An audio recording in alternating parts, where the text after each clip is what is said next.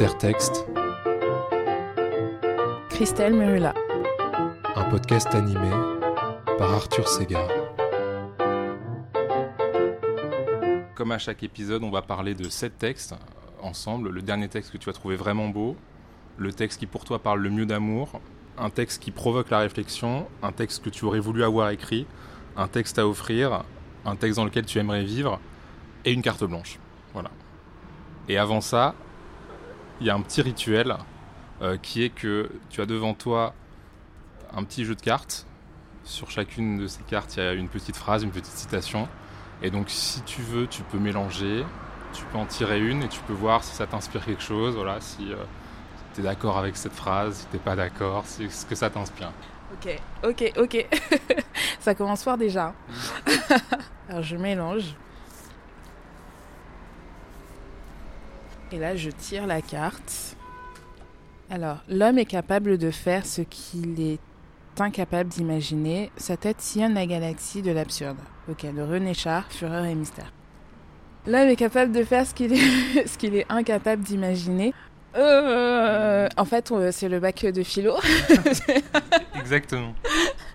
Non, mais euh, bah, généralement, quand je tombe sur des, sur des phrases comme ça, il me faut euh, une dizaine voire une vingtaine de minutes pour réfléchir. Parce que euh, j'ai un cerveau qui, est- je pense, n'arrête pas de réfléchir, qui réfléchit tout le temps. C'est un truc que je gère avec ma psy d'ailleurs. Mais je j'arrête pas de, réfléchir. Et, euh, et en fait, l'homme est capable de faire ce qu'il est incapable d'imaginer.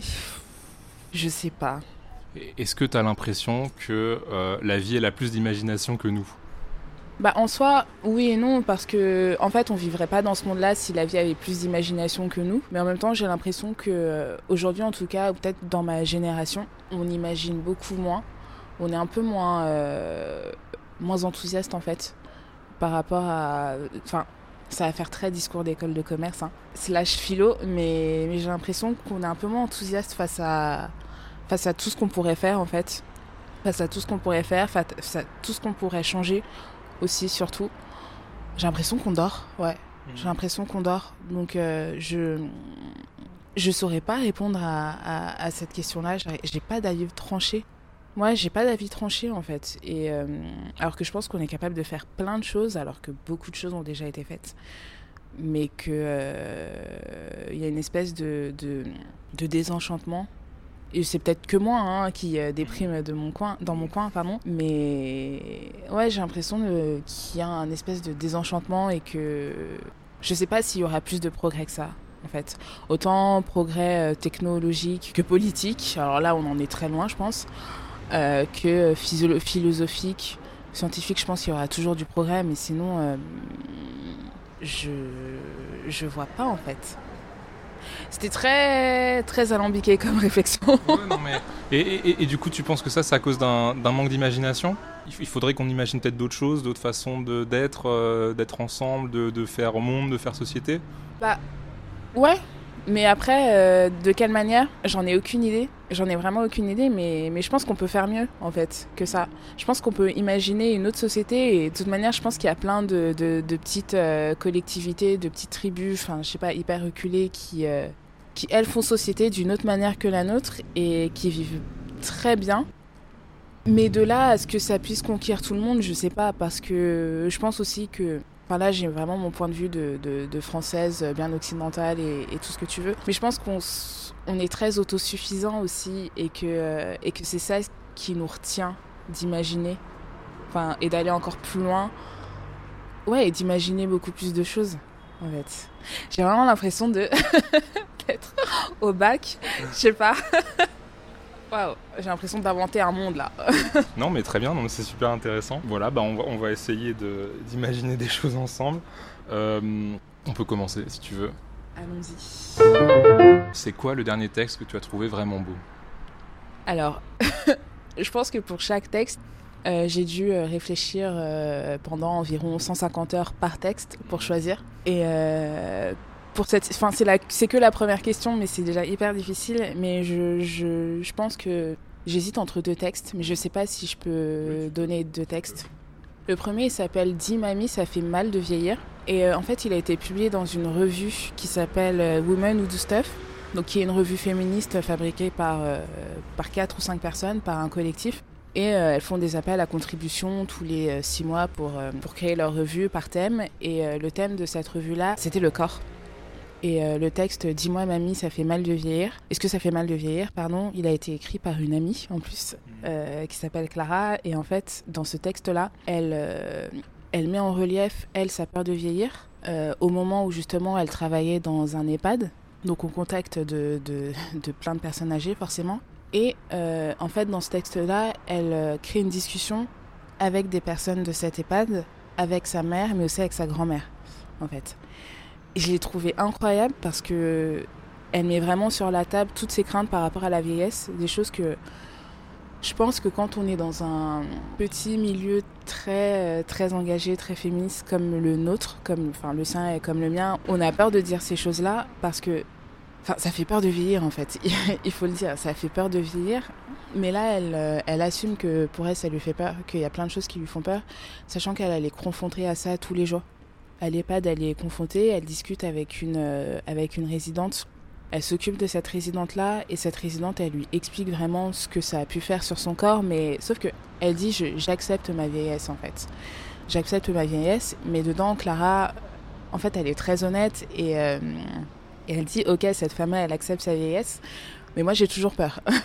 j'ai toujours peur. Euh, elle le dit en plus de, de, son point de vue de, de, femme de femme blanche qui est valide, euh, qui est normée, qui a fait de la gym euh, pendant des années. En fait, elle a tout pour elle. Elle a tout pour elle. Enfin, elle a, elle a le corps le plus, euh, le plus normé possible, même si forcément, on sait très bien que le corps parfait n'existe pas, etc. Mais elle a le corps normé, le plus normé possible, et même avec ça, elle se dit j'ai peur en fait de ce que ça peut, de ce que ça peut faire mentalement. Parce que, enfin, je vais rentrer dans une généralité en mode on vit dans une société, mais le fait est qu'on vit dans une société qui n'aime pas voir euh, le corps des femmes euh, vieillir, qui n'aime pas voir des femmes vieilles en fait. On en voit très très peu. Et mine de rien, même si euh, dans un quand on s'installe dans un chemin de déconstruction féministe, dans un chemin de déconstruction des normes de corps, etc., il y a des choses qui ne nous quittent pas, je pense. Il y a des choses qui ne nous quittent vraiment pas.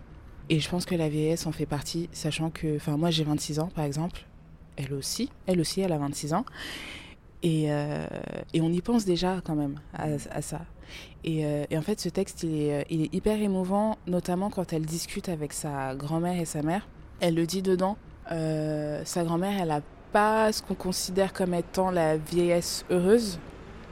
Enfin, elle a, Enfin, il y a, y, a, y, a, y a, plein de choses qui arrivent aux, aux, femmes vieilles. Et, euh, et en fait, en discuter de manière très honnête avec quelqu'un qui est en train de vivre ces bousculements, euh, en discuter aussi avec sa mère, euh, donc qui est quelqu'un qui est sur le point de vivre ces bousculements, en fait, ça te met dans une posture où, où tu es forcé de réfléchir. Tu es forcé de réfléchir à ça alors qu'on a encore tout le temps possible devant nous.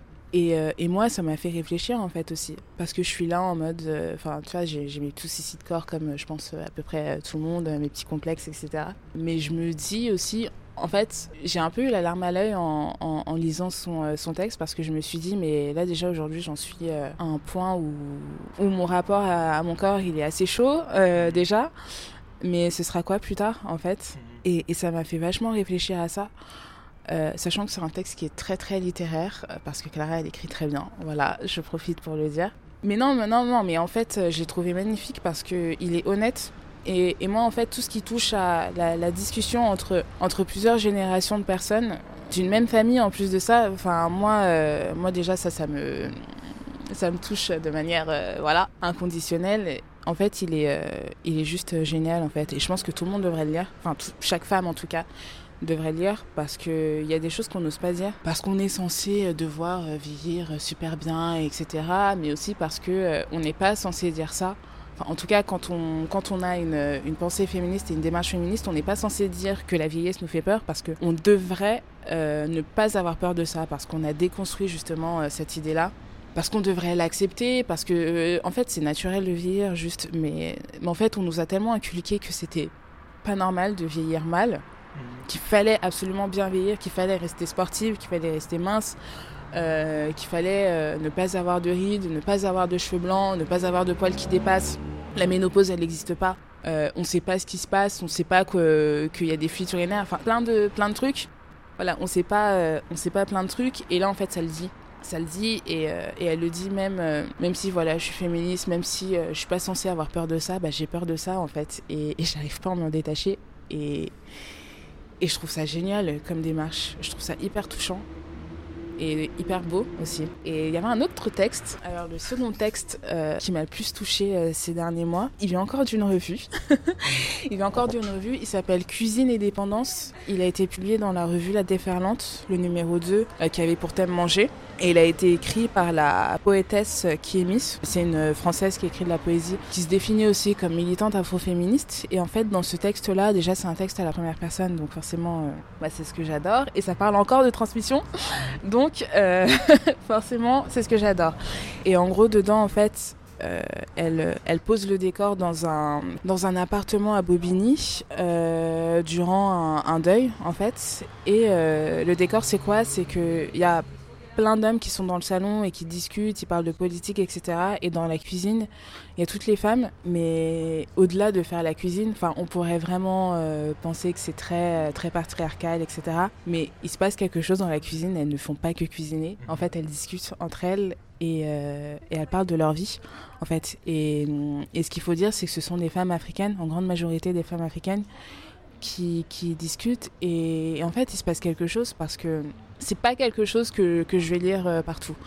C'est pas du tout quelque chose même que je vais lire partout, sachant que moi, ces scènes-là, enfin, j'en ai été témoin des milliers de fois, vraiment des milliers de fois, et, et c'est vachement euh, touchant de voir ça euh, écrit dans ce qui est censé être le plus légitime possible, dans une revue qui est publiée, qui est et qui a été légitimé comme euh, étant quelque chose de, de culturellement légitime. Et j'arrête pas de dire légitime. mais, euh, mais en fait, c'est ça le truc, c'est que déjà, rien que voir que mon histoire, en fait, elle existe ailleurs. Je sais qu'elle existe ailleurs, mais de l'avoir écrite noir sur blanc quelque part et de voir qu'elle existe ailleurs, ça me fait du bien. De voir que je peux la lire aussi et que c'est pas juste euh, une complainte que, je ferai avec mes cousines ou alors avec euh, des personnes avec qui j'ai grandi je sais pas, ça me fait du bien, mais mais il y a une histoire de, de, communauté aussi qui se crée parce que c'est pas dans la littérature que je vais voir ça, en fait. Et, euh, et surtout, au-delà de la scène en elle-même, il y a un truc qui se passe dans ce texte, c'est qu'on voit que ça va bien, enfin j'ai déjà dit, mais que ça va bien au-delà de euh, les hommes dans le salon qui parlent de politique et les femmes dans la cuisine qui font à bouffer. C'est aussi les femmes dans la cuisine qui font à bouffer, mais qui se transmettent des choses, qui discutent, qui, euh, qui vivent en fait, qui prennent leur temps pour elles, de, de... qui prennent leur temps pour elles, voilà, tout simplement. Et, et qu'est-ce qui te touche particulièrement dans, dans ces, enfin, ces deux textes sur des conversations euh, intergénérationnelles? Mmh. Tu disais que ça te touchait particulièrement, et donc pourquoi? Parce que... Euh...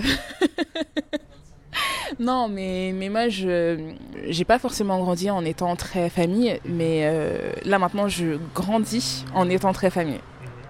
Euh, en fait, je trouve ça hyper important de pouvoir transmettre quelque chose et de pouvoir tirer quelque chose de ses ancêtres, de ses parents, de ses grands-parents et de, et de n'importe quoi parce que c'est beaucoup trop important. Et euh, j'ai envie que l'histoire de mes grands-parents, elle soit, euh, elle soit écrite, elle soit transmise. J'ai envie que l'histoire de mes parents, elle soit écrite elle soit transmise. Je veux pas qu'elle meure avec eux.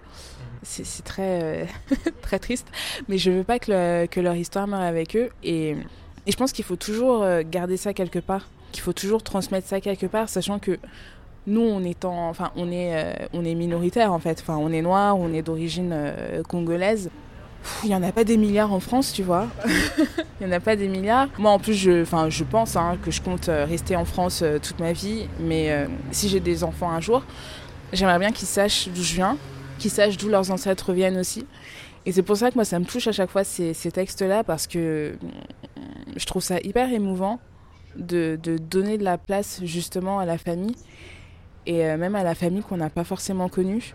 Parce qu'en plus de ça, je pense que ce que nos ancêtres ont vécu se répercute aussi sur nous, même si on ne les a pas du tout côtoyés. Je pense qu'il y a des choses qui se transmettent, mais même de manière complètement euh, pas... Euh, c'est quoi le mot? consciente, enfin Voilà. pas dont on se. Voilà. Ouais. Même de manière pas du tout consciente, en fait.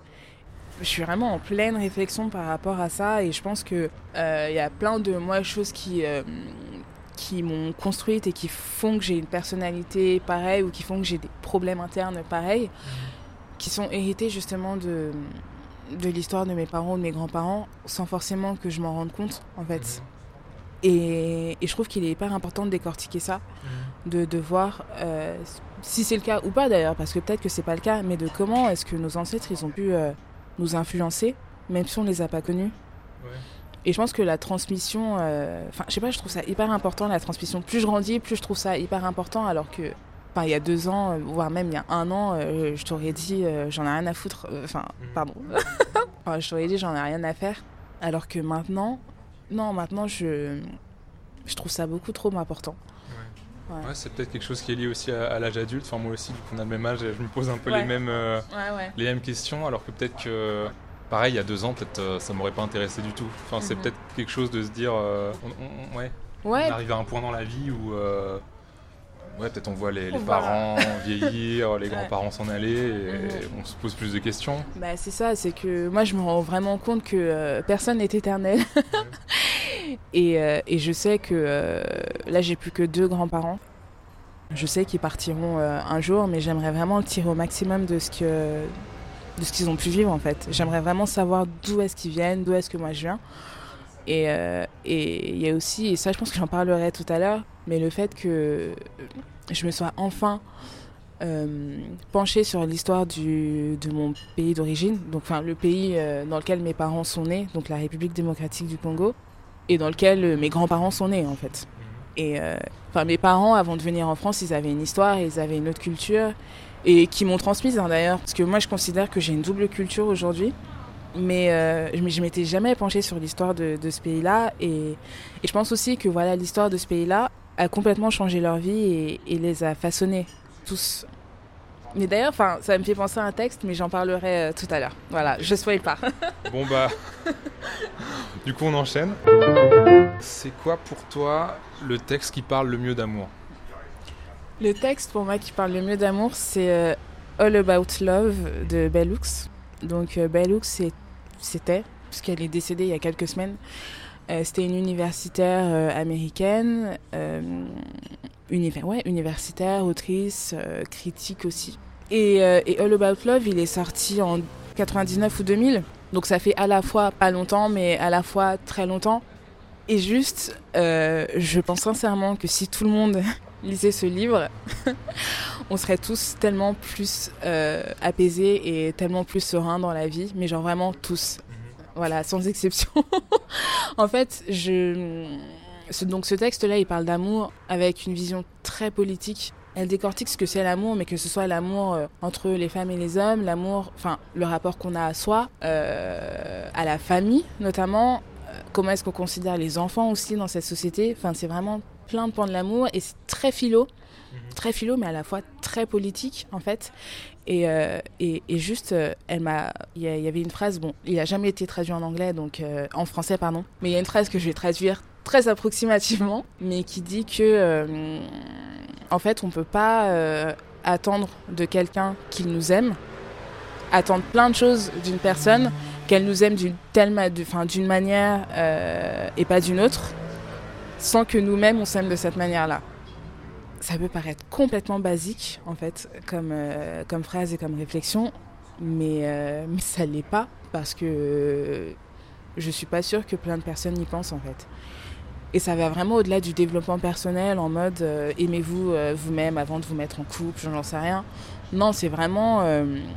en fait, on nous apprend tellement pas à, à s'aimer soi-même dans cette société, et encore plus quand on est une personne qui est minorisée, que comment est-ce qu'on pourrait attendre que euh, quelqu'un d'autre nous aime, sachant que j'ai vraiment l'impression que, que trouver l'amour et tout ce que tu veux, c'est le but ultime euh, d'une vie. Ce qui en soi n'est pas, euh, n'est pas condamnable ou quoi. Enfin, moi j'ai un rapport très compliqué avec l'amour aussi, donc c'est pour ça. Mais euh, non, mais en, en, en fait, juste, il y a un truc qui m'a touchée dedans. Enfin, c'était tellement évident. La lecture est tellement évidente dedans juste, c'est pas un manuel pour apprendre à aimer, c'est pas forcément non plus un manuel pour s'apprendre à s'aimer, pour apprendre pardon à s'aimer. C'est une réflexion qui dit que, euh, en fait, si nous, pas si on adaptait nos comportements, mais si on essayait de changer nos comportements, pas du tout en mode injonction, mais euh, non, mais si on réfléchissait, juste si on, on, prenait le temps de se poser et de réfléchir à nous notre place dans le monde, déjà pour commencer, à nous notre place par rapport aux gens, à comment est-ce qu'on a grandi, à comment est-ce que euh, comment est-ce qu'on considère avoir été traité depuis notre enfance euh, dans tous les domaines possibles. Déjà, on irait mieux. Enfin, ça fait très Miss France hein, comme discours, mais euh, en fait, je me dis que que c'est pas c'est pas un livre que tu prends, que tu lis une fois et ensuite c'est terminé c'est vraiment un, c'est une œuvre en fait. C'est une œuvre que tu euh, lis, et relis et relis et suranalyses. Moi, dans mon exemplaire, euh, il y a des. Il y, a, y a de l'écriture partout, il y a du surlignage partout. Parce que je pense que pour chaque situation euh, que j'ai pu vivre, que ce soit dans ma vie amoureuse ou dans mon rapport avec ma famille ou avec mes amis, dans mon rapport avec moi-même, il y a, y a toujours un truc en fait dedans qui me fait dire que ça n'ira pas forcément mieux, mais que je peux le surmonter en fait parce que je mérite mieux. Mhm. Et encore une fois, c'est vraiment pas, c'est vraiment pas un livre de développement personnel. Comme je le vends, ça, ça peut paraître être un livre de développement personnel, mais c'est vraiment pas le cas. Et, euh, et ouais, et c'est, euh, je pense que c'est l'un des rares livres que je pourrais lire genre tout le temps. J'ai déjà lu trois fois là.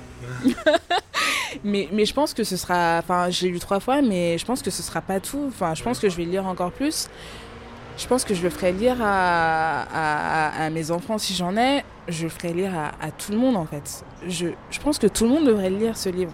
Tout le monde parce que juste euh, ça, permet d'avoir un rapport tellement apaisé avec, euh, avec tout ça, avec, euh, bah, avec l'amour, avec le couple.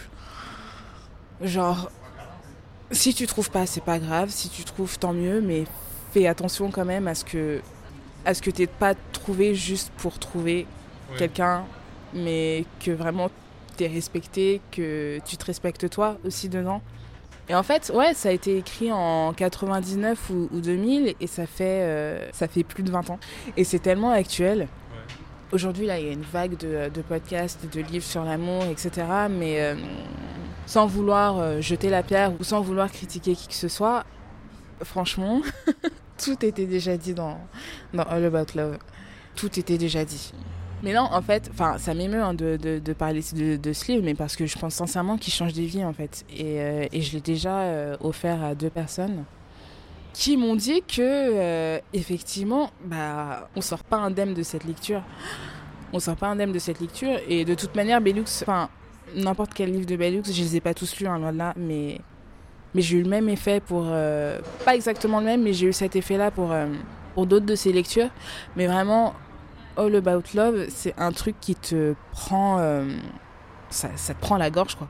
Si j'ai bien compris, l'idée, c'est que de toute façon, on est situé dans la société, on, est situé politiquement et toute relation d'amour, que ce soit romantique, familiale, l'amour pour euh, ses amis, c'est euh, aussi une structure politique. Exactement, c'est une structure politique et une structure sociale. Il n'y a pas que euh, Jean-Pierre aime Catherine, tu vois, ou Émilie aime Marine. Enfin, il y a, ça va au-delà de ça. En fait, on est tous situés politiquement et on est tous situés socialement surtout. On est tous un... Putain, j'ai l'impression d'être en cours de sociaux. Après le bac philo, euh, cours de sociaux. Après le bac philo, le cours de sociaux. Mais on est tous, euh, on est tous des êtres sociaux en fait. Euh, je suis pas juste Christelle, 26 ans, qui est une fille. je suis Christelle, 26 ans, qui est une femme, qui est une femme noire, hétéro, donc plus privilégiée que certaines personnes. Mais femme noire, 26 ans, vit en banlieue parisienne, foncé de peau. Enfin, il y a plein de choses en fait. Il y a plein de caractéristiques qui me définissent et qui font que pour moi, par exemple, trouver l'amour, ce sera beaucoup plus difficile que pour d'autres, mais ça peut être aussi beaucoup plus facile que pour d'autres. Mais je pense honnêtement, surtout beaucoup plus difficile que pour d'autres. En fait. Et ça, dans All About Love, c'est pas dit explicitement comme moi je le dis de manière très grossière, mais, euh, mais tu le sens en fait. Et, et tu vois que euh, déjà il n'y a pas de problème à pas à pas trouver l'amour romantique comme on nous vend et le survend euh, comme ça devrait être. Mais que surtout quand tu euh, apprends à t'aimer toi comme tu aimerais que quelqu'un t'aime en fait. Et quand tu apprends à vivre avec toi aussi surtout accepter tes défauts et machin j'ai l'impression d'être une coach mais non, en fait, c'est vraiment c'est apaisant. Enfin, ça te bouscule, ça te chamboule, et peut-être que certaines personnes vont euh, vont prendre conscience que quand elles étaient enfants, il y a des choses qui n'allaient pas euh, dans la manière avec laquelle on leur a euh, montré l'amour, dans la, manière avec laquelle on les a élevées. Peut-être qu'elles ont eu l'impression d'être la propriété de leurs parents ou de leur de leurs frères ou sœurs, je sais pas et qu'aujourd'hui elles ont du mal à s'en dépatouiller, enfin en tout cas de ça, et que ça se répercute sur leur relation avec n'importe qui d'autre. Euh, mais au moins cette lecture, elle est là pour leur dire que, ok, il y a ça, ça a pu être grave, mais en fait il y a toujours une issue à ça. Ouais, il y a toujours une issue à ça. Et, vraiment, j'ai l'impression qu'elle nous prend la main dedans, et qu'elle nous dit, bon bah, on se pose et on réfléchit ensemble, et, euh, et en fait ça ira quoi. Ouais. Mm. ouais, parce que c'est quand même une question euh, difficile. Ça me rappelle un peu ce que tu disais juste avant sur le, vieillissement. Et euh, euh, même quand on est féministe, peut-être qu'on a quand même cette peur du vieillissement qui est tellement incorporée que. elle existe, même si on a lu je sais pas combien de textes sur, sur, sur le vieillissement, sur déconstruire tout ça. Est-ce que tu penses que pour l'amour c'est pareil et qu'on peut. Enfin, est-ce qu'on peut, même en lisant un milliard de, textes euh, queer, féministes, etc., se désincorporer de certaines choses euh, qu'on a apprises euh, si la société nous a appris pendant une vingtaine d'années à se vivre comme la propriété d'eux ou à, se vivre comme étant objectifié, etc., est-ce qu'on peut vraiment sortir de ça, tu penses? Vous avez 4 heures. Franchement, euh, moi je pense qu'il y a des personnes qui réussissent. Mhm. Mais je pense que j'ai du mal à voir les personnes les moins privilégiées dans cette société réussir à s'en sortir. En fait, tous ces textes-là, ils nous aident euh, profondément, vraiment, à, à réfléchir. Et même, enfin, ça se trouve, il y a des gens qui ont réfléchi déjà à ça avant, mais qui n'ont pas forcément eu l'occasion ou le privilège de pouvoir le poser dans un texte. Donc voilà, je pense qu'il y a plein de gens qui arrivent à, s'en défaire, mais il faut poser la question de qui en fait, qui arrive à s'en défaire, et, et je doute vraiment que, euh, je sais pas, une, une femme qui s'appelle euh, Awa, euh, qui a 43 ans, qui a déjà trois enfants, qui est mère célibataire, euh, qui est noire et qui vit, je sais pas, à Aubervilliers, je pense qu'elle a autre chose à faire que de, de penser à se dépatouiller de, de, de tout ça, en fait. Même si elle le souhaite profondément, il y a tellement de choses à gérer, alors qu'une femme beaucoup plus privilégiée, qui est, qui est valide, euh, qui est hétérosexuelle, qui vient d'un milieu bourgeois, enfin qui, qui a tout pour elle entre guillemets, ce serait un peu plus simple, je pense. Même et, et, encore, enfin, je pense que, en fait, c'est bien de se, de, se, de se défaire de toutes ces normes-là et, j'encourage à, à, ce qu'on se dépasse toutes de ces normes-là. Mais je sais très bien que ce sera jamais possible de le faire entièrement. Et ce sera jamais possible pour tout le monde, surtout de le faire entièrement, même ne serait-ce que de le faire euh, un tout petit peu. Parce que certes, on est toutes des femmes, mais on n'est pas du tout tout égalitaire en fait. Il y a des rapports de force, il y a des, rapports sociaux entre femmes et, et, les gens ont souvent tendance à l'oublier. Et, euh, et les gens, les gens ont souvent tendance à l'oublier. Ouais, non, non, franchement, enfin, je pense qu'on est vraiment dans, dans, une période où on est euh, tout en pleine réflexion. Il y a plein de choses qui se bousculent et c'est génial, vraiment, c'est génial. Mais moi, à titre personnel, je me, j'ai pas du tout l'impression d'être la cible de plein de trucs en fait, plein de trucs qui sont encensés par euh, les médias, par euh, tout ce qui est sphère très engagée, très féministe, etc. Je suis pas du tout la cible de ces trucs-là parce que en fait, je veux bien me défaire des normes et, et, et, tout ce que tu veux. Et en vrai, enfin, là, on parle d'amour du coup, mais moi, je suis célibataire depuis que je suis née, hein, tu vois. euh, donc, euh, en soi, euh, c'est pas, pas le truc le plus révolutionnaire du monde, mais, mais les gens, ils tiquent un peu. Mhm. C'est pas, c'est pas le truc le plus révolutionnaire, mais c'est pas non plus le truc le plus courant. Et malgré ça, s'il y a des œuvres qui parlent de célibat, s'il y a des, des textes dans la presse qui parlent de célibat choisi, etc., tout ce que tu veux, je me sens pas non plus la cible. Parce que, en fait, on est tellement pas. Enfin, on n'a pas toute la même vie. Pas du tout. Moi, par exemple, quand je vois certaines de mes amies euh, qui sont journalistes comme moi, qui ont à peu près le même âge, qui, euh, qui lisent à peu près les mêmes trucs, qui regardent les mêmes trucs, je vois le fossé. Je vois quand même qu'il y a un fossé qui est entre nous parce qu'on n'a pas du tout grandi de la même manière, parce qu'on vient pas du tout du même milieu, parce que, parce que plein de trucs en fait, parce qu'on n'a pas la même culture, parce que pour plein de trucs, je me dis que ouais, enfin, on peut pas tout se permettre de, de, de se défaire des normes déjà. Se permettre, c'est déjà quelque chose euh, d'énorme. Se permettre de, défaire, de se défaire des normes, c'est déjà quelque chose d'énorme. Mais oui, on peut pas tout se permettre et on peut pas tout le faire. Et en soi, il faut aussi accepter qu'il y en a plein qui n'en ont absolument pas envie.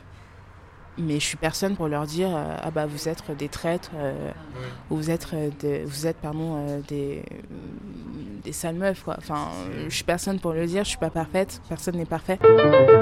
Un texte qui provoque la réflexion. Alors, c'est un discours que, euh, dont j'ai vraiment pris connaissance il y a pas longtemps. C'est le discours de Patrice Lumumba, donc euh, qui était un leader indépendantiste en République démocratique du Congo. Ce discours, il date, je crois, de juin 1960, et en fait, euh, donc Patrice Lumumba, c'était c'était l'ancien premier ministre du Congo, qui a été élu juste après l'indépendance. Et euh, le jour de la proclamation de l'indépendance euh, de la République démocratique du Congo, qui donc était une ancienne colonie belge, il a fait un discours qui, euh, comment dire, qui a piqué pas mal de gens. En gros, c'était vraiment, enfin, l'idée de ce discours-là, c'était de dire, bon bah, on est indépendant, c'est super, merci la Belgique, mais derrière, en fait, enfin, on était vos, vos laquais, quoi. Et tout ça, c'est fini. Enfin, le colonialisme, c'est vraiment terminé, terminé de chez terminé. J'étais tombée sur la vidéo, euh, je crois qu'elle est dans les archives de l'INA. En fait, on sent dans, l'Assemblée qui est très content euh, d'entendre un discours pareil et qui n'est pas du tout content. donc il y a une ambiance assez bizarre que tu ressens. Euh, ce qu'il faut savoir, c'est que donc après ça, il est, devenu premier ministre de la République démocratique du Congo, mais il est resté en poste beaucoup moins de six mois parce qu'il s'est fait assassiner, tout simplement, et parce qu'en en fait, enfin très rapidement, il y a une espèce de néocolonialisme qui est revenu, alors que lui, il voulait vraiment bannir tout ça.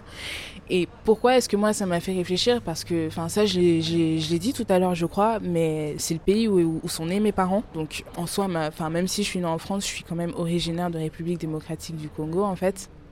Et j'ai cette double culture-là, française et, congolaise, mais euh, pendant très très très longtemps, je voulais pas forcément voir qui avait pu se passer avant. Je voulais pas regarder l'histoire en face. Donc euh, j'étais très euh, au clair avec le soft power congolais, enfin tu vois la, la rumba congolaise et tout ça, tout ce qui est cool, euh, la sapologie, la mode, tout ça. Mais regarder l'histoire, en fait, c'était un truc. Je crois que j'étais vraiment pas prête. Enfin j'ai décidé de, de, franchir le pas et de me pencher là-dessus sur l'histoire de ce pays il y a à peine quelques mois. Parce qu'on est encore dans un truc de transmission, etc. Enfin, tu vois. Et j'étais tombée sur ce discours et euh, je me suis dit, pouf, euh, donc ça c'était en juin 1960, mais en fait il serait encore valable aujourd'hui ce discours-là. Et tout ce qui est arrivé après ça, tout ce que ce discours a déclenché est, incroyable. Et en fait, euh, je vais dire, ça fait réfléchir, mais non, mais ça fait vraiment réfléchir parce que je sais que ça, ça a eu des répercussions sur mes parents, je sais que ça a eu des répercussions sur mes grands-parents, parce que mes grands-parents, euh, ils étaient adultes à cette époque-là. Mes grands-parents, ils ont, enfin mon grand-père par exemple, il a, il a vécu la colonisation, il a vu ce que c'était. Tout ça, euh, la, décolonisation aussi, euh, ce discours, le discours de Patrice Lumumba, il a vu en direct. Il a vu ce qui s'est passé après, donc ça l'a vraiment, euh, bah, ça l'a touché en fait, et, ça a fait quelque chose en lui. Et, c'est encore un truc de transmission, tu vois. C'est il y a pas longtemps seulement où, où avec mes sœurs, on lui a demandé comment est-ce que c'était à cette époque-là, là-bas, de vivre là-bas. Et, euh, et il nous l'a raconté, et, ça fait quelque chose en fait de, me dire que euh, que je, certes, je suis venue, euh, enfin, je suis née en France, mais je viens aussi, j'ai aussi une autre histoire.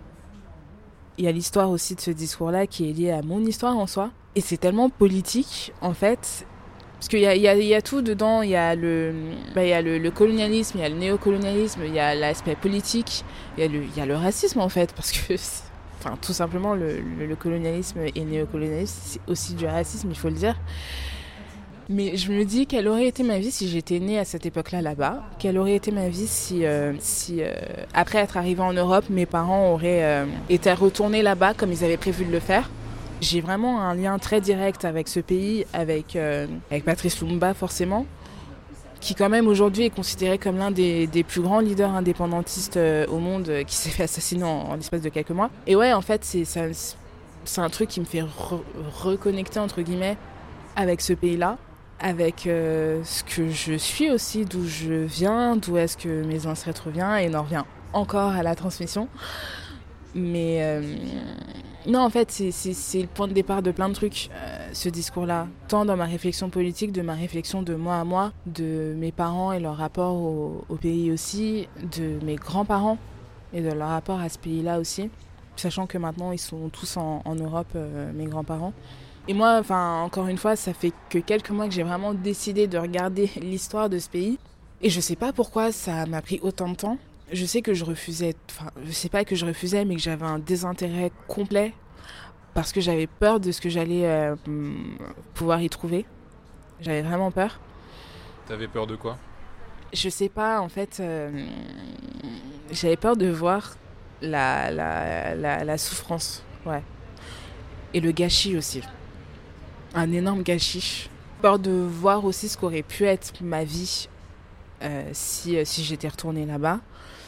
Peur aussi de, de voir que je suis enfin tout depuis tout à l'heure j'arrête pas de dire que je suis pas privilégiée etc mais que je suis complètement privilégiée en fait par rapport au, à certaines personnes qui vivent encore. Et que euh, c'est bien beau de, euh, de pouvoir jouir de, euh, du soft power congolais de, de se dire ah c'est marrant j'ai entendu du lingala dans une chanson de Damso enfin tu vois, tout ça c'est marrant, mais, mais qu'est-ce qui se passe aussi derrière et, et, d'où est-ce que mes parents viennent et d'où est-ce que mes grands-parents viennent et comment est-ce qu'ils ont vécu là-bas? Comment est-ce qu'ils ont vécu tout ça? Et c'est quoi les conséquences de ce discours-là euh, encore aujourd'hui quoi? C'est quoi les conséquences sur le monde? C'est quoi les conséquences que ça a pu avoir sur le mouvement euh, de décolonisation en Afrique dans les années 60 Enfin, c'est quoi toutes les conséquences et surtout tout ça pourquoi? Pour que Patrice Lumumba se fasse assassiner, euh, euh, je sais pas, 4-5 mois après, même pas. Pareil, je, je dis, euh, ouais, Patrice Lumumba, c'est mon histoire, mais je peux pas forcément non plus dire que c'est mon histoire. C'est l'histoire de mes grands-parents, c'est l'histoire de mes parents. Est-ce que c'est la mienne Peut-être que c'est la tienne dans la mesure où ça, du coup, ça a même si c'était bien avant que tu naisses, mm -hmm. ça, finalement, ça a quand même structuré ta vie aujourd'hui. Euh bah. ce discours et ce qui s'en est suivi. C'est vrai que c'est une succession de, euh, c'est une succession de, de, choses et que euh, s'il n'avait pas fait ce discours-là, euh, ouais, peut-être que je serais pas là, je serais peut-être ailleurs, je serais peut-être là-bas, enfin, j'en sais rien. En gros, c'est ce discours-là. C'est quand j'ai regardé justement le film euh, dédié à Patrice Lumumba que je me suis dit, il faut que j'aille voir le discours en entier, que j'aille lire le discours en entier. Et c'est là que j'ai eu toute cette réflexion qui est, euh, qui est tombée, même si je commençais déjà un peu à me réfléchir, à me dire, euh, ah bah si tel événement n'était pas arrivé là-bas, peut-être que je serais là-bas aujourd'hui, peut-être que j'aurais grandi là-bas. Enfin, tu vois, plein de trucs, plein plein de trucs. Et, euh, et c'est aussi le déclenchement de euh, j'ai vraiment envie d'en savoir plus sur ce pays et sur l'histoire de, de, ce pays-là. Pas forcément pour m'imprégner de, de, ce qui a pu se passer là-bas, comme si, euh, comme si j'avais pu vivre tout ce qui a pu se passer là-bas, mais juste de savoir d'où est-ce que je peux venir aussi. Enfin, en tout cas, d'où est-ce que certaines choses en moi peuvent venir. Un texte euh, que tu aurais voulu avoir écrit euh... j'ai trop réfléchi pour celui-là. Euh, au départ, j'aurais, je t'aurais dit euh, All About Love de Bellux, mais je pense que voilà, j'en ai parlé, reparlé, reparlé. En fait, c'est une chanson euh, qui s'appelle Supermodel de l'artiste Cizay. Donc ça s'écrit S-Z-A. C'est ma chanson préférée, très, très clairement. C'est une chanson qui est sortie en 2017, ouais, et pareil, ça parle d'amour au sens large, mais pas forcément d'amour, mais juste du rapport qu'on peut avoir à, l'amour, en fait. Donc c'est c'est une chanteuse américaine. Euh, elle est, elle est noire, je crois. Oui, oui, elle est noire, euh, Cizay. Et, euh, et, elle a sorti son album euh, CTRL en, juin 2017. Supermodel, c'est la toute première chanson. Et, euh, elle raconte en fait sa rupture. ça peut paraître très needy hein, cette chanson, mais en fait, je trouve qu'elle est. En fait, elle m'a touchée. Mais en gros, elle dit. Euh, elle raconte comment ça s'est passé, que, euh, que de toute manière, euh, cet homme-là, il, aurait forcément choisi une autre femme qu'elle. Qu'elle est facilement oubliable, etc. Enfin, que, j'ai du mal à la décrire alors que je la connais par cœur et que j'arrête pas de la chanter. Non, en fait, je, je, je trouve que c'est vraiment une chanson qui décrit super bien, moi, ma vingtaine, enfin mon début de vingtaine en tout cas, qui décrit bien ma vie, qui décrit bien le rapport que j'ai aux autres dans les, euh, dans les relations aussi. J'ai l'impression de me plaindre, hein. mais, mais vraiment, elle, elle, elle décrit vraiment ce que moi je peux ressentir aussi, tu vois, parfois. En mode, bah, de toute manière, euh, ça sert à quoi tomber amoureuse parce que personne ne veut de nous? Enfin. je dis ça en rigolant, mais ça peut paraître tragique. Mais elle, elle écrit d'une manière tellement franche, tu vois, tellement franche, et, euh, et elle dit, mais de toute manière, je couchais avec ton, avec ton pote, et, tu le sais pas. Enfin, c'est une chanson à la fois marrante et à la fois touchante, et, et à la fois très bien écrite, avec tous les gros mots que tu peux, euh, que tu peux dire. Et en fait, pourquoi j'aurais aimé écrire cette chanson-là? Parce que j'ai presque l'impression de l'avoir écrite tellement, euh, tellement elle me parle et tellement j'ai l'impression d'avoir vécu euh, ce qu'elle dit. Cette chanson, elle dure trois minutes, tu vois, mais, mais je sais pas, ça. Enfin, je, me, je me souviens encore très exactement de, de, de où j'étais quand j'ai écouté la première fois de comment j'étais assise, comment je me sentais, ce que j'avais fait la veille, ce que j'ai fait le lendemain. Enfin, je me, je me souviens de tout. Et du fait que j'ai écouté la, la composition, j'ai écouté les paroles et j'étais en plein dedans en plus. Enfin, non, j'étais pas en plein dedans, mais j'allais, j'étais sur le point d'être en plein dedans. D'être en plein dans, dans ce qu'elle décrit dedans. Enfin, le fait de pas se sentir aimé, de pas, euh, de pas, voilà, et de le dire de manière très. Euh, tu vois, c'est pas littéraire, c'est pas forcément très littéraire, mais elle le dit de manière très franche, en fait. Comme moi, j'aurais pu le dire en anglais. Ou comme euh, je sais pas laquelle de mes amis aurait pu le dire en anglais et, je me suis dit mais c'est la chanson de ma vie, c'est tellement la chanson de ma vie que j'aurais pu l'écrire moi-même si j'étais bilingue. et ouais, et, juste, euh, bah, encore une fois, il y a cette notion de. On te prend la main et, et, tu. Et t'es là et t'écoutes et tu sais, tu sais pas ce qui se passe, en fait. Il y a très peu de chansons qui m'ont fait cet effet-là, mais vraiment, je, me suis dit, euh, ok, il est en train de se passer un truc. Euh, non seulement, je crois que j'ai trouvé ma chanson préférée, et en plus de ça, je sais quoi écouter quand j'irai pas bien par rapport à, ça et, surtout bah c'était ce que j'ai pu ressentir euh, un milliard de fois avant, ce que j'ai pu ressentir un milliard de fois après. Et surtout, je me suis dit, euh, ah putain, je suis pas seule. Ouais, je suis pas seule, il y, a, une meuf qui me parle là. Il y a une meuf qui me parle et qui me dit euh, exactement ce qui est en train de se passer. Et, ça montre vraiment comment est-ce que ça, te nique ton amour propre en fait. Toutes ces histoires-là. On parlait d'amour tout à l'heure, mais Mais dedans, vraiment, tu es plongé dedans dans un truc très concret de ok, il y avait ce mec-là, euh, bah, ça se passe pas bien parce qu'il y a toujours mieux ailleurs. Et ça me tue mon amour propre, mais en fait, il le faut pas, mais ouais, mais ok, il le faut pas, mais en même temps, enfin, mon amour propre, il est quand même euh, niqué, donc euh, qu'est-ce que je fais, quoi? Enfin, voilà. Et ça déculpabilise et, et, écoutez Cisey, voilà. c'est tout. Et, en fait, tout, l'album est comme ça. Tout l'album est comme ça. Euh, je connais l'album par cœur, je connais le titre des pistes par cœur, quelle place ils ont, etc. Mais, mais c'est vraiment genre. Moi, j'avais besoin d'un album comme ça qui te fait entrer euh, dans la vingtaine et qui, euh, et qui et qui te montre justement ce que ça fait d'être une meuf, bah, une meuf noire qui, qui a ses histoires d'amour qui ne marchent pas dans la vingtaine. Et ouais, non, bah, l'album CTRL, c'est tout ça, voilà. C'est vraiment tout ça. C'est vraiment en mode euh, oh, l'amour c'est génial, en même temps, mais pourquoi personne ne m'aime? Encore une fois, je dis ça en riant, mais c'est tragique. Mais, mais moi, je suis tellement décomplexée par rapport à ça que voilà. Mais euh, voilà. Euh, est-ce que même j'ai répondu à la question initiale? Ouais, bien sûr, c'est ça que tu aurais voulu avoir écrit. Mais est-ce que tu penses que justement cette forme-là de. Euh, bon, tu dis il y, a des insultes, etc. Est-ce que c'est.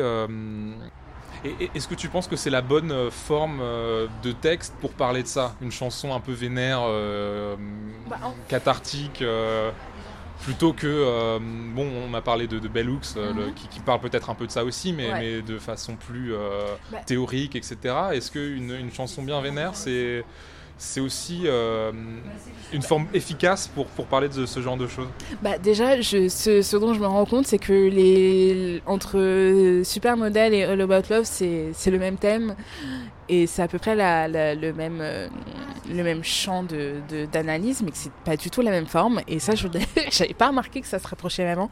Mais est-ce que c'est la bonne manière? En fait, je pense que quand tu es en plein dedans, que, que c'est hyper euh, frais, hyper neuf, et que tu as besoin de gueuler sur quelqu'un ou que tu as besoin de gueuler sur je sais pas quoi ou d'être vénère, bah ça c'est la meilleure des, des, des, formes.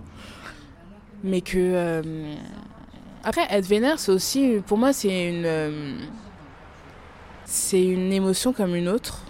Ouais, c'est une émotion comme une autre, mais, mais c'est épuisant. C'est épuisant. Donc, euh, en fait, si, si je devais donner des conseils que personne n'écoutera, c'est euh, quand tu es dans cette situation-là de, chagrin ou de, euh, de besoin d'amour propre, tu commences par écouter la chanson de, de Cisey et ensuite t'écris, t'écris, non, tu lis plutôt All About Love. Ouais. Mhm. Ou l'inverse, hein, on sait pas. Ou tu commences All About Love, tu fais une pause, t'écoutes CTRL et voilà, enfin tu reprends. Enfin, mais, mais j'ai l'impression que les deux trucs sont très complémentaires c'est deux formes différentes de, de, réflexion à à peu près la même chose. Ouais, ouais. Ah, super, bah, on, crée des liens, c'est le principe de, ce podcast. J'ai vraiment l'impression d'être en thérapie. Non, mais c'est génial. ça, ça, a un effet, euh, voilà, ça a plein d'effets, de conseils littéraires, des trucs thérapeutiques. Je suis en train de raconter ma vie. Et j'ai l'impression que l'amour prend beaucoup de place dans ce que je dis, en mhm. fait. Mhm alors que j'y pense pas tant que ça. Mais peut-être que c'est le moment. Euh, euh, ouais, ouais, Mais en fait, j'y pense pas tellement et j'en parle pas tellement. Euh, en vrai, pour tout dire, enfin, moi-même, j'ai écrit un texte gros, gros, sur l'amour et j'ai du mal à l'écrire. Mhm. Alors que je sais que j'ai plein de trucs à dire, autant vénère que plus posé. Mais j'ai, enfin, j'ai toute la trame, j'ai tout mon plan, j'ai tout, mais, mais j'ai vraiment du mal à l'écrire parce que je trouve que c'est un sujet qui est vraiment très difficile. Très difficile. Et là, je, ça fait une heure que je parle de ça. Et je trouve ça hyper contradictoire en fait. Parce que j'en parle pas. Et là, j'en parle vraiment. Et je suis censée écrire dessus. Enfin, tu vois, c'est là, j'arrive à en parler. Je suis censée écrire dessus, mais j'ai du mal. Mhm. Enfin, je sais pas, il y a un truc. Euh, Après, ouais, c'est un sujet difficile. Hein. Enfin, comme tout le monde, de toute façon, a écrit sur ça depuis euh, la nuit des temps. C'est un peu difficile aussi de dire un truc euh, neuf. Quoi ça c'est clair. Hmm. Ah, ça c'est clair. Un texte à offrir. Hmm. Alors, encore une fois, je suis vraiment prosélytisme Bellux. J'aurais dit tout Bellux, mais encore une fois, je vais me retenir. Donc, euh, moi, j'avais, j'en avais deux en tête. Euh, d'abord, le, le, livre Race de Sarah Mazous, donc qui est une euh, sociologue et professeure. Donc, le livre Race, en fait, il analyse le mot race et ce que c'est d'être racisé, donc la race sociale, la construction sociale, euh, tout ça. Il est hyper utile parce que là, on est, enfin, c'est un grand mot, euh, on n'est pas, non, on n'est pas en train de déconstruire la race, mais même si c'est encore inaudible euh, en France, dans une partie de la société française, il y a quand même des conversations qu'on a qui n'auraient jamais eu lieu il y a dix ans. Euh, notamment sur la pertinence du mot race, sur le racisme, sur euh, le racisme systémique, structurel, etc. Et en fait, ce livre, il est super parce que euh, s'il y a quelqu'un qui te fait chier, en soirée, ou si euh, il y a l'un de tes amis qui arrive pas trop à comprendre euh, tous ces enjeux et qui dit encore des oui mais alors qu'il n'est pas forcément concerné, tu offres ce livre et tu gagnes du temps, un temps précieux. tu gagnes un temps précieux parce qu'il est très, euh, en fait, il est très explicatif en fait sur tous les enjeux du racisme, que ce soit aux États-Unis, dans le monde comme en France, et je pense qu'on en a besoin parce que les on a tendance à penser que le racisme c'est que aux États-Unis et qu'en France comme euh, comme dans les années 20, euh, Joséphine Baker, elle, euh, pouvait s'asseoir en terrasse de café à Saint-Germain-des-Prés. En fait, le racisme n'existe plus depuis l'année des temps, alors que non. Donc, ouais, ce, ce, livre, il est hyper efficace. Après, voilà, c'est très universitaire et tout. Mais c'est efficace C'est très efficace. Et dans le même thème, il y a le livre Le Dérangeur du collectif Piment. Et pareil, ça parle de race, ça parle de racisme, ça parle de, de, de, culture aussi, mais par rapport au racisme encore. Et il est très drôle. En fait, c'est un lexique. Ouais, c'est un lexique avec euh, des définitions, donc race, racisé, euh, intersectionnalité, misogynoire, enfin plein de termes euh, très militants ou alors très théorisés, mais expliqués d'une manière tellement accessible et parfois tellement drôle. Et quand j'ai lu ce livre, je me suis dit, putain, mais tout le monde devrait le lire même mes amis euh, qui sont euh, très de gauche, très, euh, très déconstruits, mais qui ont encore plein de biais de classe, de race ou de, de, sexisme. Comme le titre l'indique, ça dérange en fait. ça dérange et, et je pense qu'il gagne à être vachement lu. Enfin, encore une fois, il est très accessible et, et moi je trouve qu'on peut pas... on peut pas avoir un impact si on n'est pas accessible, en fait. Si on n'est pas accessible, je vois pas trop à quoi ça sert, sauf euh, à éduquer entre guillemets euh, que des personnes qui euh, qui peuvent le faire et qui peuvent tout comprendre pour le faire. Mais ouais non, le dérangeur il est accessible, il est drôle, il il pique. Franchement, il pique de ouf. Franchement, enfin tu vois, il y a des dans dans l'une des pages il y a un bingo. Donc je crois que c'est le bingo de l'année de gauche, un truc comme ça. Et dedans, il y a plein de trucs, genre euh, je porte des Véjas, euh, j'ai acheté un appartement dans le 18e arrondissement, euh, j'écoute Kerry James, enfin, c'est plein de trucs complètement cons, mais qui sont tellement réels. Donc, ouais, non, j'offrirais ça, je pense, à plein de gens à plein de gens que je connais. Et euh, je pense qu'on devrait offrir ça euh, aux gens qui euh, se disent trop déconstruits, mais qui finalement sont pas, sont pas tant déconstruits que ça. Et Race de Sarah Mazouz aux gens qui soit ne veulent rien entendre, soit sont un petit peu ouverts à la question, mais pas forcément. Ou soit, certes, ont conscience que le racisme existe, mais, mais pareil, ne veulent pas entendre certaines choses.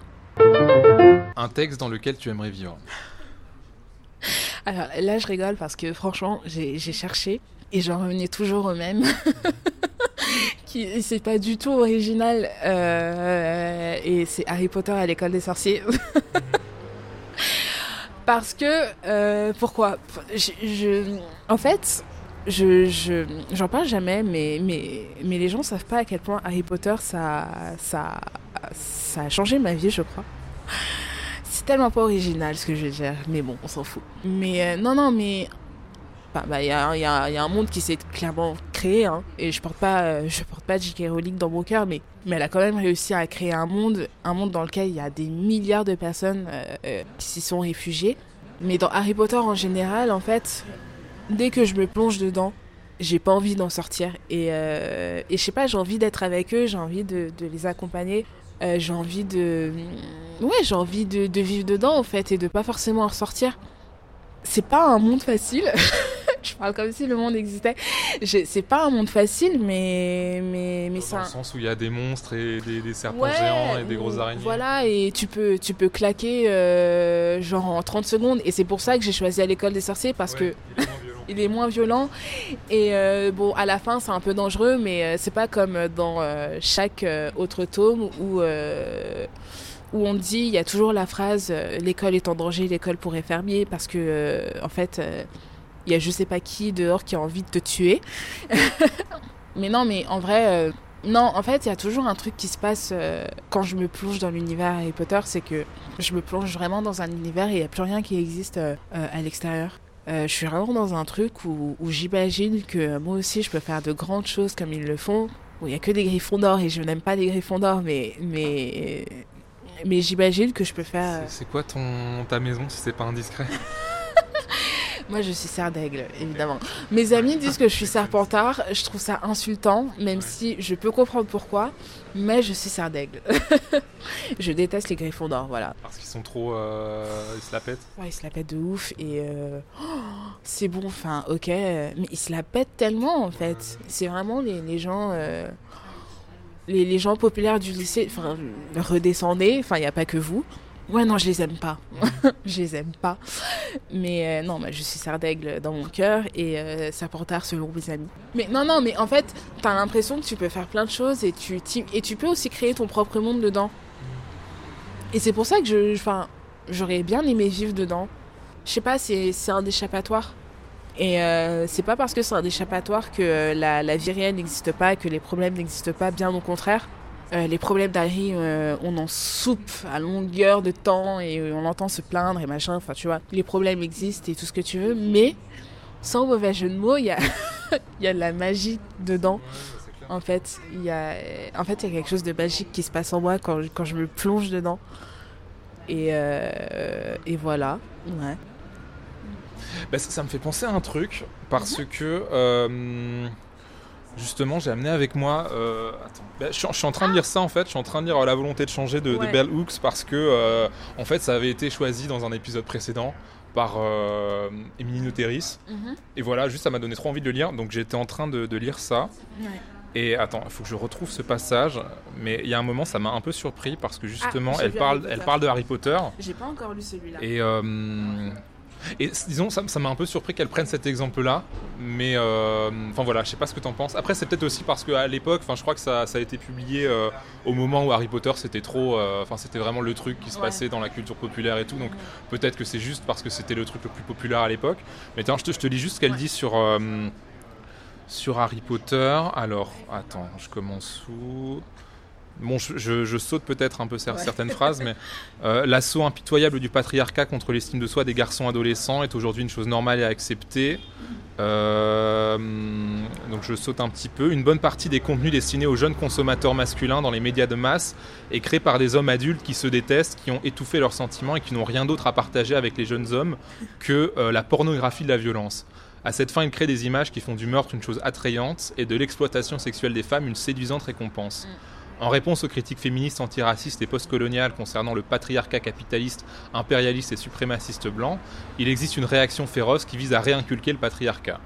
Euh, alors je saute encore un petit peu. Ce sont des hommes adultes blancs et riches qui ont lu pour la première fois les livres Harry Potter dans ce pays, -hmm. donc euh, les États-Unis, -hmm. et en sont tombés amoureux. Bien qu'ils aient été écrits par une femme britannique décrite au départ par les riches américains blancs qui l'ont découverte comme une mère célibataire issue de la classe ouvrière, les opus de la série Harry Potter de J.K. Rowling correspondent à un remaniement moderne du roman anglais centré sur la figure de l'écolier, donc schoolboy novel. Harry, notre héros des temps modernes, est un petit génie blanc, très intelligent, béni et doué, c'est-à-dire un mini patriarche qui domine d'autres enfants tout aussi intelligents, y compris une fille, et à l'occasion un garçon de couleur. Mais ces livres glorifient aussi la guerre, décrite comme le fait de tuer au nom du bien. Les films Harry Potter glorifient l'usage de la violence lorsqu'il s'agit de maintenir un contrôle sur les autres. Dans Harry Potter et la Chambre des Secrets, la violence est jugée positive lorsqu'elle est utilisée par des groupes sociaux dont on peut l'accepter. Mm -hmm. Le sexisme et la pensée raciste dans les, dans, dans les livres Harry Potter font rarement l'objet de critiques. Si l'auteur avait été un homme blanc de la classe dirigeante, les penseuses et penseurs féministes auraient peut-être contesté plus activement l'impérialisme, le racisme et le sexisme dans les livres de Rowling. Bah ça, ça commence un peu à changer. Ouais. ouais. Oui, c'est vrai que... Ouais. Ça, ça commence un peu à changer. Bon, J.K. Rowling est temps de... Elle est cancelled. on parle. Bon, J.K. Rowling, euh, je vais pas revenir là-dessus, mais on sait et elle me fait souffler euh, d'une manière. Mais euh, non, ça c'est en train de changer. Par exemple, dans la représentation raciste dans Harry Potter, enfin, le personnage de Cho Chang, mmh. euh, qui porte un prénom coréen mais qui est censée être chinoise, et elle est là pourquoi? Pour être le faire-valoir d'abord de Cédric et ensuite d'Harry. Et ça, par contre, c'est dit. C'est de plus en plus dit, tu vois. Et, euh, et pareil, enfin, moi, il y a souvent des blagues que je vois, mais ça, c'est que euh, ça, c'est quand les films sont diffusés. C'est que ça aurait pas dû s'appeler Harry Potter et machin, mais plutôt Hermione Granger et machin. Ou alors euh, Minerva McGonagall et machin. Parce qu'en en fait, si Hermione n'existait pas. Vraiment, il meurt au bout de il meurt une au seconde. Bout de 30 secondes en fait. Mais les deux, Harry comme Ron, il n'y a pas, y a pas d'œuvre en fait si Hermione elle n'existe pas. Mais, euh, mais c'est hyper intéressant quand elle dit que, euh, que si J.K. Rowling était un homme blanc, peut-être que les critiques euh, seraient venues beaucoup plus rapidement. Et ça, je suis complètement d'accord. Je suis complètement d'accord parce que euh, je vais m'embarquer dans un truc. parce que on peut pas toucher à une femme blanche puissante. En tout cas, c'est très mal vu. Parce que euh, pour une fois qu'on a une femme qui est puissante, bah pourquoi est-ce qu'on devrait la critiquer? Bon là, forcément, J.K. Rowling, c'est beaucoup trop ce qu'elle a fait. Enfin, c'est c'est beaucoup trop grave ce qu'elle a pu dire. Enfin, Voilà, donc maintenant, on peut le dire, mais je remarque honnêtement que c'est que maintenant qu'elle est considérée comme euh, cancelled que les critiques sur Harry Potter ont pu euh, émettre, euh, en tout cas dans un champ beaucoup plus populaire. Avant, c'était pas le cas parce que je pense que personne n'osait le faire. Parce que, en tout cas, dans les champs féministes, déjà au nom de la sororité, parce que pourquoi est-ce qu'on irait écorcher une femme qui a réussi de classe moyenne, etc. Mais aussi peut-être parce que. Euh, enfin, je pense que c'est pas anodin que ce soit Bellux qui est une femme noire qui le dise. En fait. Mhm. Je suis pas sûre que. Euh, je sais plus de quelle, de quelle année date la volonté de changer. Je, crois que c'était. Attends, je, je, vérifie puisque j'ai juste là. C'était alors 2004, euh, 2021 pour la version française, ouais. mais 2004. Putain, on était en plein dedans. Hein. On était en plein de Harry Potter, ouais. ouais, ouais, Mais euh, ouais, non, je trouve pas ça anodin que ce soit une femme noire qui le, qui le dise non plus. Parce qu'il y a aussi cette histoire de sororité, mais euh, sororité pour qui en fait? Sororité pour les femmes blanches et pas les femmes blanches, souvent très puissantes, euh, avec des, des, qui ont des intérêts communs, une solidarité de classe, une solidarité de race euh, et, ouais, pourquoi personne n'a critiqué J.K. Rowling comme elle le fait avant? Pourquoi est-ce que même moi, je, je, je suis pas experte de Bellux, loin de là. C'est juste, enfin, j'ai lu plusieurs de ses bouquins, la volonté de changer, j'ai pas encore commencé. Mais tu vois, cette critique-là, j'avais pas du tout eu accès avant, j'en avais aucune connaissance avant. Et ça me paraît tellement évident en fait ce qu'elle dit. On peut penser que Bellouk c'est mon gourou, mais je n'ai pas de gourou. Promis, je n'ai pas de gourou. Mais là, je comprends pas pourquoi personne ne l'a dit avant. Peut-être que je me trompe, hein, mais pourquoi est-ce que je n'ai pas entendu une critique pareille avant? Mhm. Pourquoi c'est pas le cas? Pourquoi est-ce qu'on a dû attendre que, euh, que J.K. Rowling euh, admette, et non encore elle l'admet pas, mais que J.K. Rowling dise 150 euh, horreurs transphobes pour qu'on puisse critiquer Harry Potter? Tu vois? Euh, les œuvres parfaites, ça n'existe pas, loin de là. Et tu vois, Harry Potter, enfin, Harry Potter, c'est très blanc, c'est euh, très blanc et, ça valorise un mec euh, qui est relou, mais d'une manière. Et en plus, ouais, il a, il a, enfin, c'est un héritier, du coup, il a énormément de thunes, il est très connu, ouais, voilà. C'est un héritier, il, est connu, il est chiant, il parle mal, enfin, il, il est relou, Harry, en fait. J'aurais préféré que ce soit Ron le héros, vraiment, ou Hermione, tout simplement. Euh, c'est un monde euh, magnifique et tout, mais ça reste le monde dans lequel on vit. Euh, bah, c'est qui le héros? C'est l'héritier. c'est qui la meuf qui, enfin la, la, personne qui fait tout, qui devrait récolter tous les lauriers? C'est une meuf, mais elle le fait pas. Enfin, elle travaille derrière encore et encore. Enfin, tu vois la charge, tu vois le travail domestique, enfin la charge mentale quand il, quand dans le septième ils partent pour chercher tous les Horcruxes tu vois que c'est Hermione qui fait tout. Et que eux ils sont en train de se tourner les pouces et vous voir ils sont en train de, s'engueuler de, vraiment ralentir tout le monde ouais. voilà et c'est elle qui temporise enfin c'est le travail domestique c'est elle hein. on le voit très bien. Mais c'est pas c'est pas montré comme un problème. Il y a ça il y a bah Cho Chang j'en ai parlé euh, il n'y a pas de racisé dans Harry Potter, même s'il y a certains personnages qui sont pas forcément décrits on imagine. Il y, avait ce truc à une époque où J.K. Rowling elle faisait des tweets en mode euh, Ouais, si, il y a un personnage juif dans Harry Potter qui s'appelle euh, Daniel Silverberg, il est en serre d'aigle, il est voilà, en arrière-plan à un moment. Mais tu vois, mais c'est marrant de faire ça, mais pourquoi tu l'as pas fait à l'époque? Enfin, En fait, il faut juste assumer que tu as imaginé Harry Potter dans un monde de blancs, fait par les blancs, pour les blancs. Tu as créé tes personnages comme ça, assume, c'est enfin, pas grave. Si c'est grave, mais juste. Euh, c'est la vie en fait. Il n'y a pas. Il n'y a pas à devoir imaginer tel ou tel, euh, tel ou tel truc sur telle ou telle personne, alors que les livres, ça y est, enfin, ça fait, euh, ça fait 100 ans qu'ils sont sortis, euh, on les connaît par cœur, les films pareil, on les connaît par cœur. Enfin, on va pas nous dire que, je sais plus dans quelle scène, en fait, ah mais là il y avait une personne qui était noire et qui était gay en plus, mais vous ne l'avez pas vue, mais elle a été complètement elle a été déterminante pour, euh, pour, la, pour le civil l'intrigue. Enfin, tu vois, ça sert à rien. Ça sert à rien. Après, c'est peut-être un peu relou quand c'est J.K. Rowling qui fait ça, mais ce qui est intéressant, c'est que Harry Potter aussi, ça, ça a donné naissance à plein de fanfictions, et donc c'est peut-être mhm. possible de, en bah fait, se réapproprier cet univers Mais bien sûr que c'est possible de se réapproprier cet univers-là en soi. Et, c'est ça qui est cool aussi. C'est qu'il y a, y a tellement euh, d'imaginaire qui a été créé autour de ça. Enfin, il y a un truc qui a été créé. Il y a tellement un truc qui a été créé que même nous, on peut se le réapproprier. En soi, on peut se réapproprier tout et n'importe quoi dans la vie. Mais Harry Potter, c'est vraiment le truc, je pense, le plus facile à se réapproprier parce que tout est possible dedans, en fait. Et euh, pour finir, ta carte blanche Alors, ça, je l'ai trouvé tout à l'heure. Ma carte blanche est encore un discours, mais c'est un court discours. C'est le discours de euh, Michaela Coel quand elle a reçu un Emmy Awards pour sa série euh, I May Destroy You.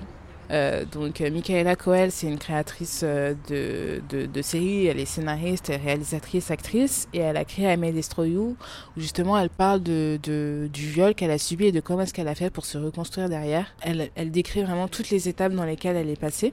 Euh, à sa sauce. Donc c'est parfois c'est très barré parce que c'est elle, mais c'est aussi très euh, c'est très juste en fait parce qu'on voit bien que c'est sa manière à elle euh, d'avoir vécu son traumatisme et d'avoir et d'être passée au-dessus. Si elle est passée au-dessus d'ailleurs parce qu'on ne sait pas. bref, donc elle fait cette série-là, cette série acclamée par la critique. Michaela, elle est, elle est pas hyper. Euh, elle est pas nommée. Enfin, elle a eu très peu de nominations, que ce soit Emmy Awards, aux Golden Globes, etc. Alors que c'est vraiment un chef-d'œuvre. Enfin, cette série est un chef-d'œuvre. Et bon, bref. Et elle reçoit le prix de. Je sais plus quoi. Euh, je te retrouve ça. Ouais, le prix du meilleur scénario. Euh, pour une mini-série, sachant qu'elle a, elle a trimé pour pouvoir faire en sorte que cette série soit produite. Et donc elle reçoit son prix et, et en fait elle dit, je vais peut-être le lire. Ouais. Lire. Bon, en français du coup. Dans un monde qui nous incite à parcourir la vie des autres pour nous aider à mieux déterminer ce que nous ressentons pour nous-mêmes et à ressentir à son tour le besoin d'être constamment visible, car de nos jours la visibilité semble en quelque sorte être synonyme de succès, n'ayez pas peur de disparaître d'elle, de nous, pendant un moment et voyez ce qui vous vient dans le silence. Et donc, déjà, moi j'étais émue euh, par le fait qu'elle ait reçu un prix pour cette série. Euh, j'étais émue parce que c'est une créatrice noire et qui en a pas énormément. J'étais émue aussi parce qu'elle a dit. Parce que, euh, étant quelqu'un qui, qui. Enfin, mon métier, c'est d'écrire. Hein. Enfin, moi, je suis journaliste. Mais à côté aussi, j'écris d'autres choses. Donc, mon métier, c'est d'écrire. Et en fait, ce que je lis, moi, dans, dans, ce discours, c'est que parfois, il n'y a pas besoin de, de devoir chercher ailleurs pour trouver ce que l'on peut créer, mais euh, qu'il suffit juste de, de, de prendre un, temps entre soi-même et soi-même, en fait. Euh, que c'est pas forcément euh, nécessaire d'aller regarder ce qui se passe chez les autres pour pouvoir pondre quelque chose, surtout quelque chose d'aussi euh, d'aussi intime, et qu'en fait on a toutes et tous la force de pouvoir le faire, de pouvoir créer quelque chose qui émane de nous, de nous et de nous seuls, euh, et que, ouais, parfois, euh, le silence, ça fait pas de mal, quoi. Que le silence, ça fait, ça fait pas de mal, même si c'est douloureux de rester silencieux et de, et de rester euh, qu'avec soi, ça peut être très douloureux. Bah, parfois, ça, ça fonctionne, en fait. Et que, en plus de ça, dans un métier créatif, euh, qui est euh, d'écrire, je sais pas, des bouquins, ou même euh, en, tant que journaliste indépendante, tu vois, je dois tout le temps me renouveler, enfin, trouver des nouvelles idées de sujets et tout, ce qui est, ce qui est usant, ce qui est pas simple. Enfin, moi, ça fait deux ans et demi là que, que je travaille et, et j'ai l'impression d'être déjà essorée, d'avoir donné tout ce que je pouvais donner en matière de créativité, dans le sens trouver de nouvelles idées et tout. Mais que c'est pas grave en fait de pas en avoir c'est pas grave de pas en avoir, c'est pas grave de faire une pause et de pour mieux revenir après ou pour ne pas revenir du tout en soi. Après, c'est euh, ouais, c'est pas grave en fait, c'est pas grave de prendre le temps. Et je pense que dans nos métiers qui sont ouais où, le succès compte ou euh, où le nombre de followers compte ou, euh, ou, tout ce que tu veux, ça fait pas de mal de d'avoir ce petit rappel là en fait, de se faire ce petit rappel là et ça fait pas de mal d'être mal à l'aise aussi. Ouais, d'être mal à l'aise dans, dans, notre rapport à la création et dans notre rapport à soi quand on veut créer justement et quand on doit entre guillemets euh, créer Et elle, enfin elle, dans son, dans son livre, je sais plus comment elle s'appelle, mais ce sont ses mémoires, elle le dit hein, très clairement, euh, qu'elle est passée par des étapes de sa vie qui sont inimaginables, où elle prenait un milliard de drogue, où, où ça allait pas, où elle était incapable de, de, faire quoi que ce soit. Là, pour cette série, elle avait proposé à Netflix, mais contre un énorme chèque, mais en fait, Netflix lui a fait comprendre qu'elle ne serait pas du tout propriétaire de sa série si elle la vendait, euh, si elle leur vendait. Donc elle est partie ailleurs avec un plus petit chèque et finalement bah, elle a créé ce qu'elle voulait vraiment elle créer. Elle a dérangé parce que série, cette série elle dérange vachement aussi, mais dans nos propres comportements à nous. Hein.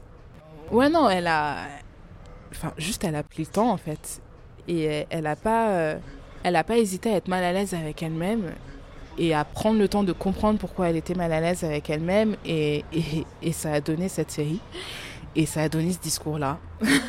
voilà, voilà, c'est tout con, hein, mais euh, c'est un discours qui a duré quoi, une minute, même pas? Mais euh, je sais pas quand, en fait, quand j'ai vu, j'ai pouf, ouais, ça m'a ça m'a frappé. Et t'arrives euh, à rester euh, silencieuse ou, ou, à faire la paix avec ton malaise dans notre société? Bah, j'y travaille. Hein. j'y travaille. Putain, on dirait, on dirait que je suis coach en développement personnel. J'ai l'air très agaçante. non, mais j'y travaille en soi et. Mais ça veut pas forcément dire que je vais y arriver un jour. Non, mais parce que justement, tu, tu dis le, le, développement personnel, mais le développement personnel, je pense que ça participe au contraire de, de, de ce truc de dire, bah, il faut. Euh, enfin, justement, ça fait partie de ces injonctions-là contre, mm -hmm. contre lesquelles. Euh, attends, j'essaie de structurer ma phrase. Justement, le, le développement personnel, c'est un peu le culte du bien-être ouais. et, euh, et, voilà, juste, et, et, faire la paix avec son malaise et avec le silence et.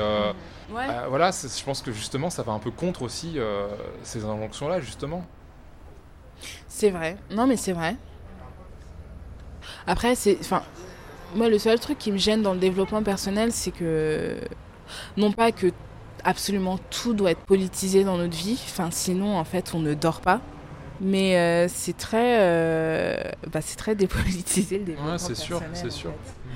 Et c'est pour ça que Balux, c'est pas du développement personnel. Ouais, voilà. c'est pour ça.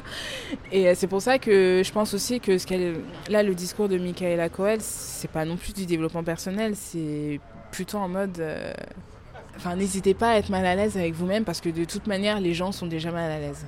Si t'as un truc à apporter euh, comme, euh, comme le sien, comme, euh, comme sa série, putain, c'est clair que t'as plein de gens qui sauront pas où se mettre et tu vois, dans sa série, par exemple, le personnage principal, donc elle-même, elle-même aussi, parfois, elle est malaisante et t'as envie de la secouer et, et elle est agaçante parfois, tu vois. Ce qui montre que. Ouais, enfin. Il n'y a pas à enfouir toutes les fois où, où t'as été malaisante, où t'as été problématique, où, où t'as été relou. Au contraire, enfin c'est bien de le montrer aussi, c'est bien de, réfléchir à ça aussi et de l'analyser et, pas forcément euh, de dire ah bah euh, là j'étais problématique et oups euh, je l'enfuis et je le mets sous le tapis ou juste de pas du tout y penser tu vois. Et c'est bien aussi de coucher ça quelque part. Ouais. Comme elle l'a fait dans sa série ou, ou comme elle a raconté son processus de création dans ce discours hein. ouais ça veut, ça veut, dire quelque chose que ouais, j'ai dit Christelle Murula est journaliste indépendante. Certains de ses articles sont regroupés sur son site christellemurula.fr. Je vous conseille d'y jeter un coup d'œil, de lire ce qu'elle a déjà écrit et de suivre ce qu'elle écrira encore. Dis Mamie, ça fait mal de vieillir de Clara Robert Motta est paru dans le troisième numéro de Women Who Do Stuff en 2021. Cuisine et indépendance, avec le 1 entre parenthèses, donc c'est peut-être dépendance, c'est peut-être indépendance. Ce texte de Miss est paru dans le deuxième numéro de La Déferlante en 2021. All About Love, New Visions est un livre de Bell Hooks paru en 2000 chez Harper. J'ai également lu un passage de La volonté de changer, Les hommes, la masculinité et l'amour de la même autrice, Bell Hooks, originellement publié en 2003 chez Simon Schuster et paru en 2021 aux éditions Divergence dans une traduction d'Alex Taillard. Supermodel de Cizé a été écrit et composé par Carter Lang, Punch, The Antidote, Greg Lanfer, Pharrell Williams et Cizé. La chanson est extraite de l'album CTRL, paru en 2017 dans le label Top Dog Entertainment et RCA Records. Race de Sarah Mazouz est paru chez Anamosa en 2020. Le Dérangeur, petit lexique en voie de décolonisation du collectif Piment, est paru en 2020 chez Hors d'atteinte. Harry Potter à l'école des sorciers de J.K. Rowling, originellement paru en 1997, a été publié l'année suivante dans une traduction de Jean-François Ménard chez Gallimard Jeunesse. Les discours de Patrice Lumumba et Michaela Coel sont bien sûr disponibles en ligne. Intertexte est un podcast réalisé par Arthur Segar, illustré par Pauline Le Serre et habillé par une musique de John H. Lovekind. Merci de l'avoir écouté.